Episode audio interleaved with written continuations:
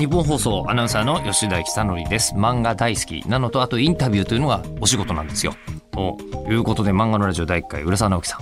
あの浦沢直樹さんは漫画家さんであるのと同時に本当に漫画が好きな研究者肌なとこがあるなと思ったんですよね、えーなので歴史について聞いてます。浦沢直樹さんへのインタビュー第2回です。昔からあのすごくこう思っていたことがあって、習慣ってなんで？って思ってたんです。あの漫画好きなんですね。であのすごく好きでしもちろんこう子供の頃とか習慣ではい。めちゃくちゃ楽しみにして、まだ出ないのかな。まだ、えー僕あの本当にこれ小学館とか言うわけじゃないですけど僕サンデー子だったんで、えーもうまだ月曜日かよみたいなはい。気持ちがあったんです。よ早く水曜日にならないからみたいなのがあったんですけど大人になってみると、はい。あの本当好きな漫画がいっぱい増えてるから、うん。もう単行本こんなに買っちゃったけど、うん。いつ読むんだよお前みたいなうん。気持ちになってはい。いるのに、はい。漫画家さんは習慣で締め切りに今でも追われて書いてるんだなと考えると、なんで7日に1本書かなきゃいけないんだろう？不思議でしょうがなかったんですけど、うん。それにそれに関してはええ。ね、あの、ちゃんと歴史を勉強することになるんですけど、あそうなんですか？あの僕僕1960年生まれなんですけどその前年の1959年にマガジンとサンデーが創刊してるんですよ。はい。で僕全く週刊誌と同い年。はい。ほぼ。はいでその時にその前は月刊なんですよ。はいはいで、うん、同時にあとは貸本なんですよ。はいはいはいで貸本っていうのは一冊の本が出来上がってあれ赤本って言われてたのはあの本屋さんに並ばずに駄菓子屋さんとかに並ぶような本を赤本って言ってたんですね。はいはいで、あのーそういったような文化の中でぐーっと戦後のその娯楽がなかった時代からうあのお金がないけど娯楽を求めてっていう子供たちが漫画に集中しだして段階の世代にもなってますから子供がいっぱいいる。そうするとブワーッと漫画が流星したところで出版社がこれ週刊でもいけるんじゃねって思ったんですよ。ね？それで小学館と講談社が裏で寝ごったんですよ。えそんな歴史あるんですか？そう。だから、同じ同時に週刊誌発送したんだけど、どっちが先っていうよりも、同時にやんねって言うんで、で、マガジンとサンデーってほほぼ同時創刊なんですよ。そうなのかな、うん裏で打ち合わせしたんですよ。へえ。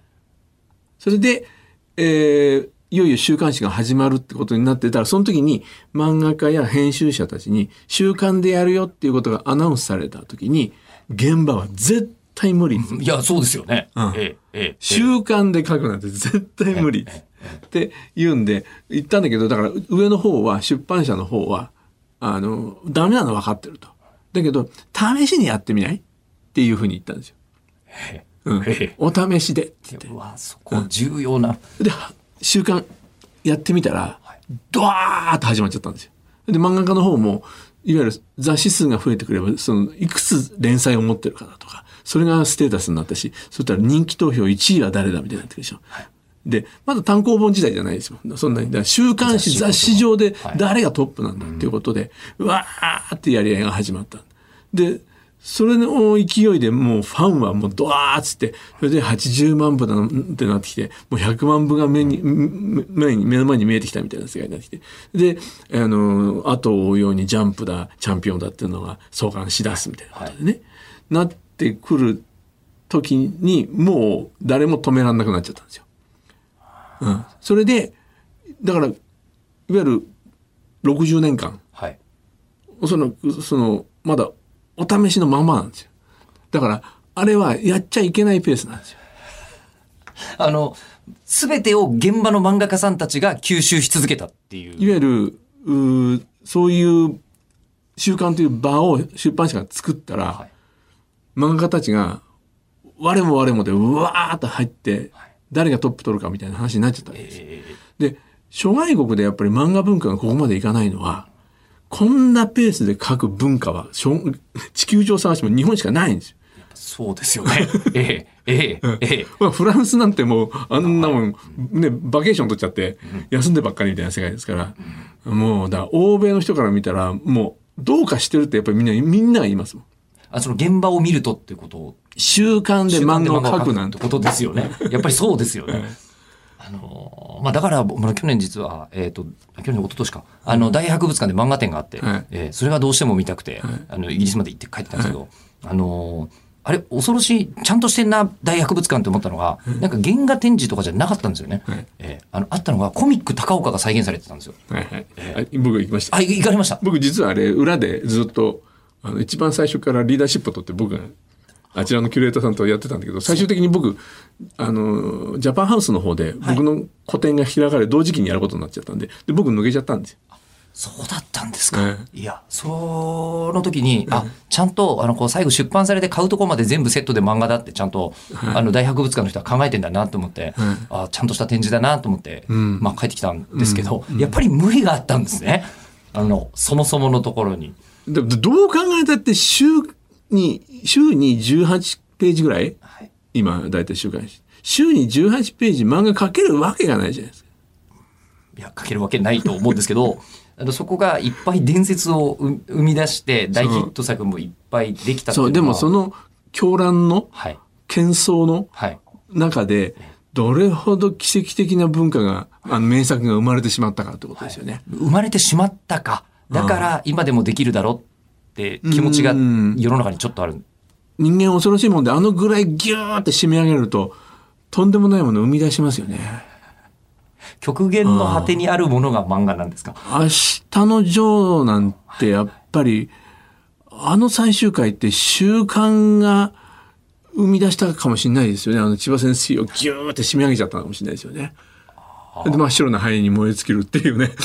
それこそ、じ本当に自分で感じていることがそこに、千葉先生があの習慣で書き切るというあの時の燃焼度が真っ白な灰なのかもしれないなと思いますよね。で、今でもちょっと、その習慣ではい。っていうのが、あの、読者側にも、ちょっとこう、狂乱を生んでたところがあるなとはい。思って、それは先が気になるっていうものに対してニーズに応えてくれるペースだったっていうのもあるんですけど、はい。あの、一周読み飛ばすと、うん。手に入んなくなっちゃうんですよ。うんうんね。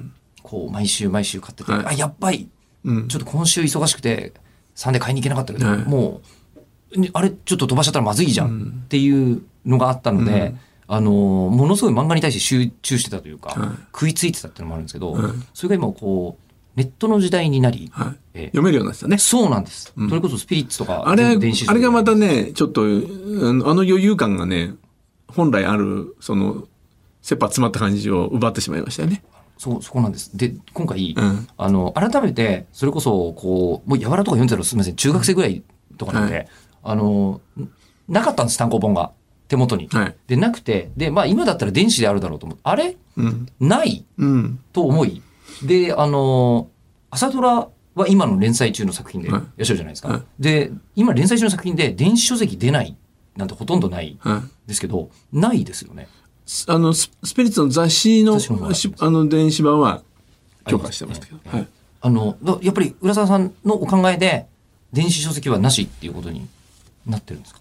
うんだから今、すごい検討中なんですけど、その、いわゆる、あの、スマホっていうメディアで見られるのがちょっと、あまりにも不本意だなっていうスマホで見られるのが不本意。はい。最低、あの、iPad 的タブレット、はい。はい。パソコン的なもので、あのぐらいの画面感で見てもらわないと、うん、僕、文庫版を今日、あの、最初ちょっと出したんですけど、それやっぱり見て、あまりにも僕が作ったものとかけ離れたものになっちゃってるんで、で、文庫もなしにしてくれってしてるんで、サイズに対するこだわり。そうです。僕実は僕もあの漫画好きなんですが、ほスマホではほとんど読まなくて、うんそのためだけにタブレットほとんどそれ以外に使ってないんですよ。タブレットで見ていただければもう全然問題ないです。で、やっぱり一番の問題はあのスマホでこうやって見ると見開きがあのパッてやると見開きのはずが右ページしか出てこなかったりするじゃないですか。はい。はい。あれが耐えられない。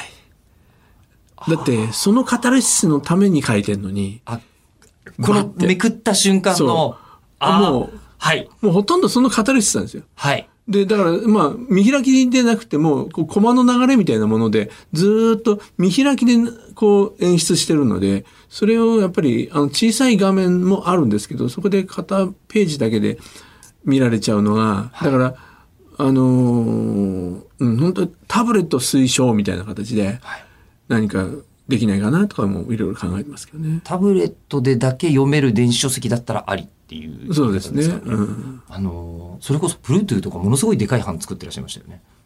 そうですね。ね、あれは僕はあの実は漫画として超楽しいなと思って、はい。えーあの場所は取るなって思ったんです。僕あれだけで出したかったんですよ、実は。え？あ、そうなんですか、うん。そしたら小学館さんがはい。ちょっとそれだとはい。広く売れないので、あの廉価版として普通のやつを出させてくれみたいな感じで、うん、もうあのあれは手塚祭りだったので。はい、はい、はい。もう手塚さんにあのさ対する捧げ物なのではい。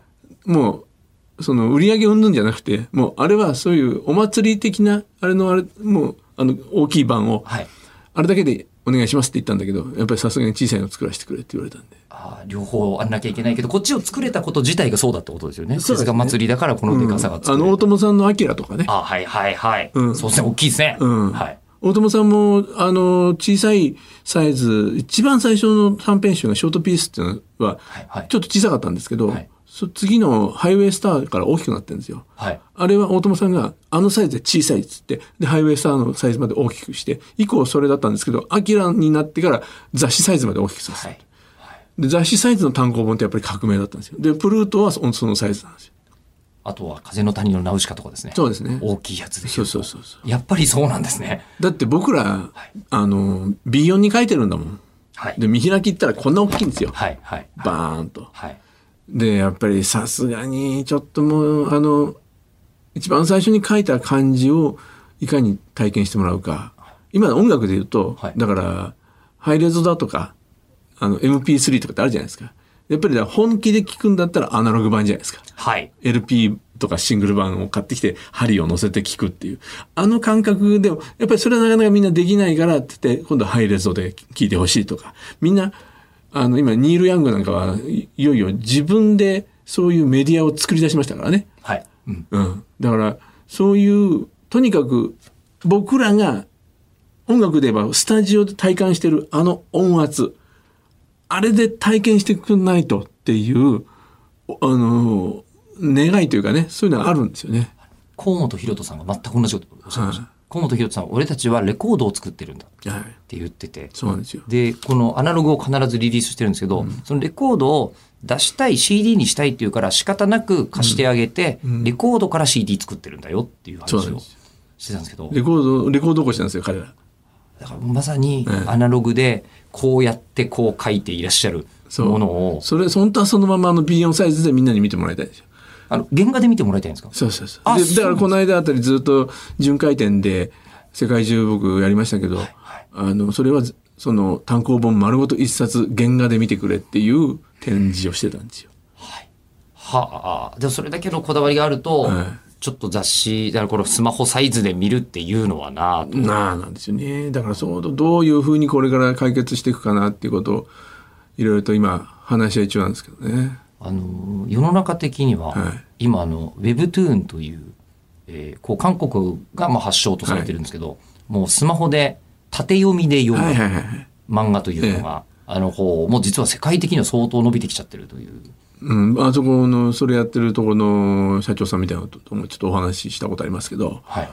あのやっぱり僕は申し訳ないそれは漫画の対価なんで進化じゃないと。そうなんですか。それも僕もあのあんまり Webtoon で大好きって作品まだ出会ってないんですけど。あの漫画っていうのはやっぱりここまで見開きでこう作り上げた、あの文化で、あの中を目がどういうふうに泳ぐかあそれで縦に細長いコマ横に長いコマ縦にドーンと長いコマとかそういうことで見るものの読むペースや何かを漫画家がコントロールするっていうそういうすんごい高度なやり取りしてるんですよ。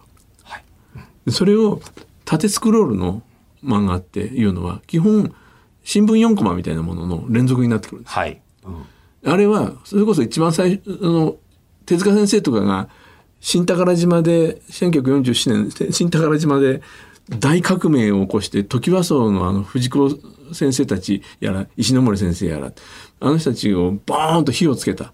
あれ以前に戻しちゃう。なるほ確かにでもそれはそうかもしれないですね。縦スクロールがね。はい、気持ちはわかります。うん。はい。でだから僕はあの漫画の大家だって呼んでるんですけどね。はい。へいわゆるそういうスマホのような、文えーメディアが進化してそういうふうになったのに合わせて、はい漫画が退化する必要はないだろうっていう。むしろそれだけなんでしょうねあのー漫画の方にスマホの方があ歩み寄ってこいよっていう感じなんですか、漫画はちゃんと表現できるメディアを作れよっていうぐらいですよね。あの印刷文化の素晴らしさのように。今あの実はどんどん折りたたみスマホっていのがそううそうそう。えーできてきてるじゃない？できてきてそうそう。ああいうんでどんどんね、どんどんこっち来いやって感じですよね。あもう折りたたみスマホはだんだんちょっとあのーそう糸に近づいてきてるぞっていうそうそうそうことなんですね。あとあの、えーこの間もあのタクシーの CM とかで流れてましたけど、あの、楽譜ね。ああはいあはい譜面をこう、おこういうふうに開いて、ですねはいで見開きで、はいあのーいわゆる普通に見開きでどんどん変わっていく。あれがあれば、この一人だけ持ち歩くだけで、でもそれは漫画だけに限らず、すべてのメディア、この、それを持っていれば、しかも僕、その、技術屋さんに聞いたんだけど、手触りが紙みたいにできないかなって言ったら、あの、基本的に今の技術だったらできますって言うんですよ。はいだからもう紙持って、はい指こすればはい見開きが変わるっつったら本なくなっちゃうんですよ。でそれはやーちょっとやめないかって僕言ったんですけどね。それそれはあのこう体験としては多分同じだと思うんですよ読む側からすると。でね、はい、本がなくなるのはやーちょっとねあのやめようよっていう話をしたんです。そこはフェチですか？それは本を作るためになんかここまで来てる気がしますもんね。やっぱり一番最初に僕自分の本ができた時の喜びだからおそらく今の若いデビューしたした人たちがあのデジタルで書いてデジタルで配信されましたって。おそらくあの喜びないんですよ。自分の本が出来上がって送られてきた時のはい。あの喜び。に今23思いつくことができちゃったんですけど、一つが、うん。あのーえっとですね思い入れのあるん。MP3 ファイルって終わりですか、えあの思い入れのある、んあの CD とかレコードは終わりですよね。うん、僕 MP3 のファイルはあのない。だから基本うーと仕事中に iPod をかけっぱなしにしとくみたいなのがありますよ。でもそれは聞くっていう作業じゃないです。流しとくって作業です。あのちゃんと向き合って鑑賞するってことになると、やっぱりアナログに針を落としてそうです。ね。LP レコードですね。はいははいい、あの人間どうも物がないとはい。全く熱狂できない。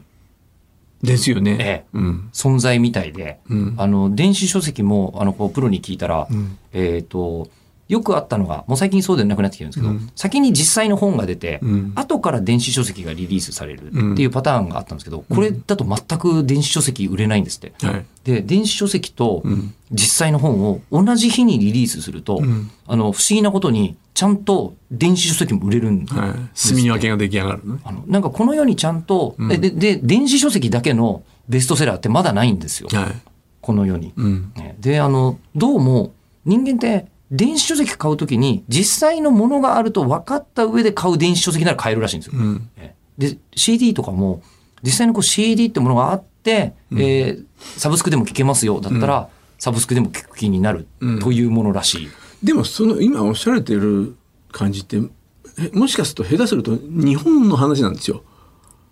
ヨーロッパとか電子書籍全然ですもんそもそも売れて売れてない。はい、やっぱりもしかすると住宅事情。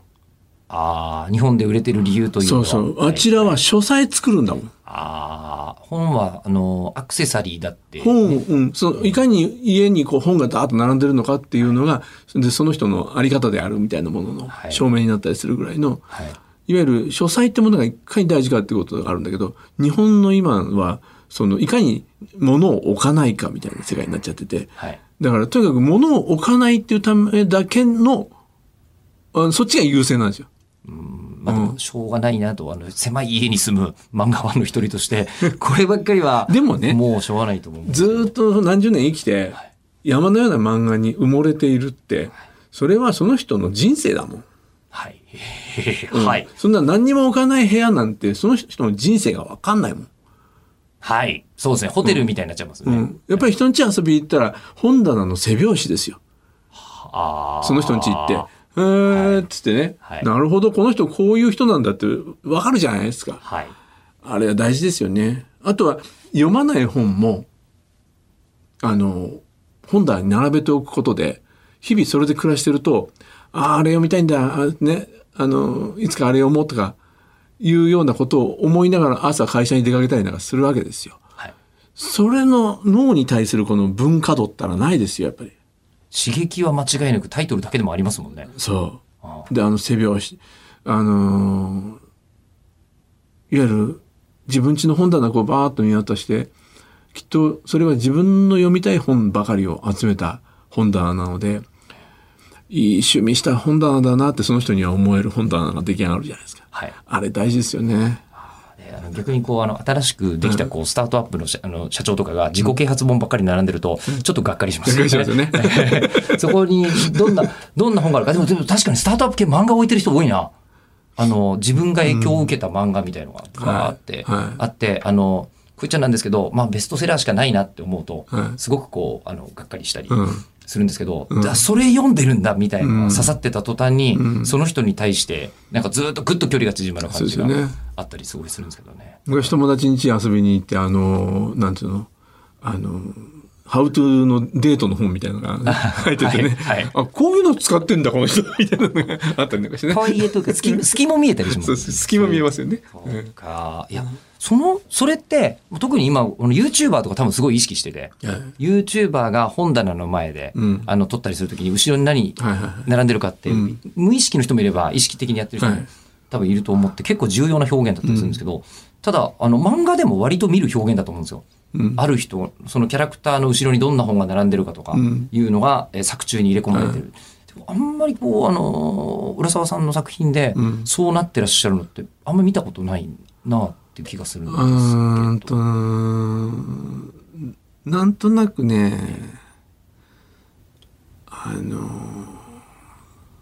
それをこう打ち出すっていうのがねあんまりねこうかっこよくないかなって、恥ずかしいに近いんですかね。うん、ありますね。ああうん、一方で音楽はめちゃめちゃ出てきますよね。それもあんまり打ち出しちゃいないですよね。あ、打ち出してるわけではない。うんうんいろんなこと知ってるけど一切語ってないもんね。まあ知識、うんちくを語るみたいなのは出てこないですよね。ねうんちく語んのってうんダサいもんね。うん。ちくではなくて、うん。えー愛がにじめばいいん。だけどね。あそのものに対する、はいもう T-Rex に対する愛が間違いなく滲ん。でると。うん、あれはもう現に中学の時にあの、そうあの T-Rex のレコード持ってお昼昼休みに放送室行ってかけてくれってやったのをやったなって思い出して書いただけなん。ですけどね。うん。あとそこにあの T-Rex についての知識が必要なわけじゃないし、あくまでそうそうそうそうの確かに愛は滲んうん、でるところが。ちょうどいい塩梅。うん。そんな知識なんかどうでもいいもんね。あまあ、今の読んでる人からすると、まあでもどう考えても、うんこうあの、例えば手塚作品読んでると、はい。すっごい面白いけど、これ、ものすごいいろんなこと知ってないと書けないんじゃない？みたいな。肌と冷静になると。うん。あの、でも、うんちくは述べてないですよね、彼の作品は。そうですね。うんあの、ここにどうやってこうな、ストーリーがこうなるのかを、バックグラウンドには使うけど、えうんちくは述べないですよね。ーはい。うん。ええあーえ、あの、そうすると、もうこれ、こんな質問、ダサい、ダサいというかなんか雑な質問にしかならないんですけど、漫画で一番書きたいことって何ですか、あの、漫画の対価って言われた時に、おおって思いましたね。芸術品って時々、あの、その時期しか作れないロストテクノロジーってあるんですよ。ね、昔のこう中国の焼き物が今再現しようと思ってもどうやってあの色になったかわかんないみたいなのがね、あるんですけど、あの、もしかしたら僕が楽しく読ませていただいてたね、漫画って奇跡の時代だったのかもしれないってちょっと思うような指摘でしたね。さて、漫画で一番書きたいこと、何なのかは、来週、次回です。次回の配信は4月の25日の日曜日午後6時予定でございます。よかったらそちらもお聞きください。